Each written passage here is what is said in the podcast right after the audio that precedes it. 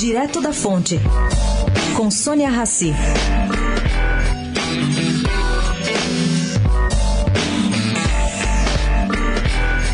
No fringir dos votos, em plenário, a vitória de Temer amanhã na votação da denúncia em plenário da Câmara é tida como certa. Mas, gente, ela varia. Semana passada falava-se em repetir os 263 da primeira denúncia. Depois, o apoio foi revisto para 240. E ontem havia líderes aliados aumentando a vantagem para 270.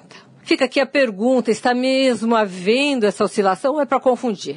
Agora, no sábado, eu falei com o presidente Temer e ele disse que se a atuação semelhante à dos parlamentares for a da denúncia anterior, que ele está tranquilo. Aí eu perguntei para ele assim, mas da onde vem tanta tranquilidade nessa baita confusão? E Temer explicou com uma história de vida. Ele disse que aos 17 anos, ele ouviu do irmão, que era fervorosamente católico, um conselho em que se recomendava a temperança.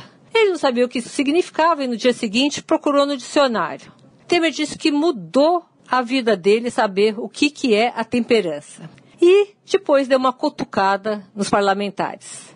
Ele disse a seguinte frase: Mesmo porque, logo depois do nervosismo, o sujeito estará me acariciando. Seria isso um recado aos parlamentares?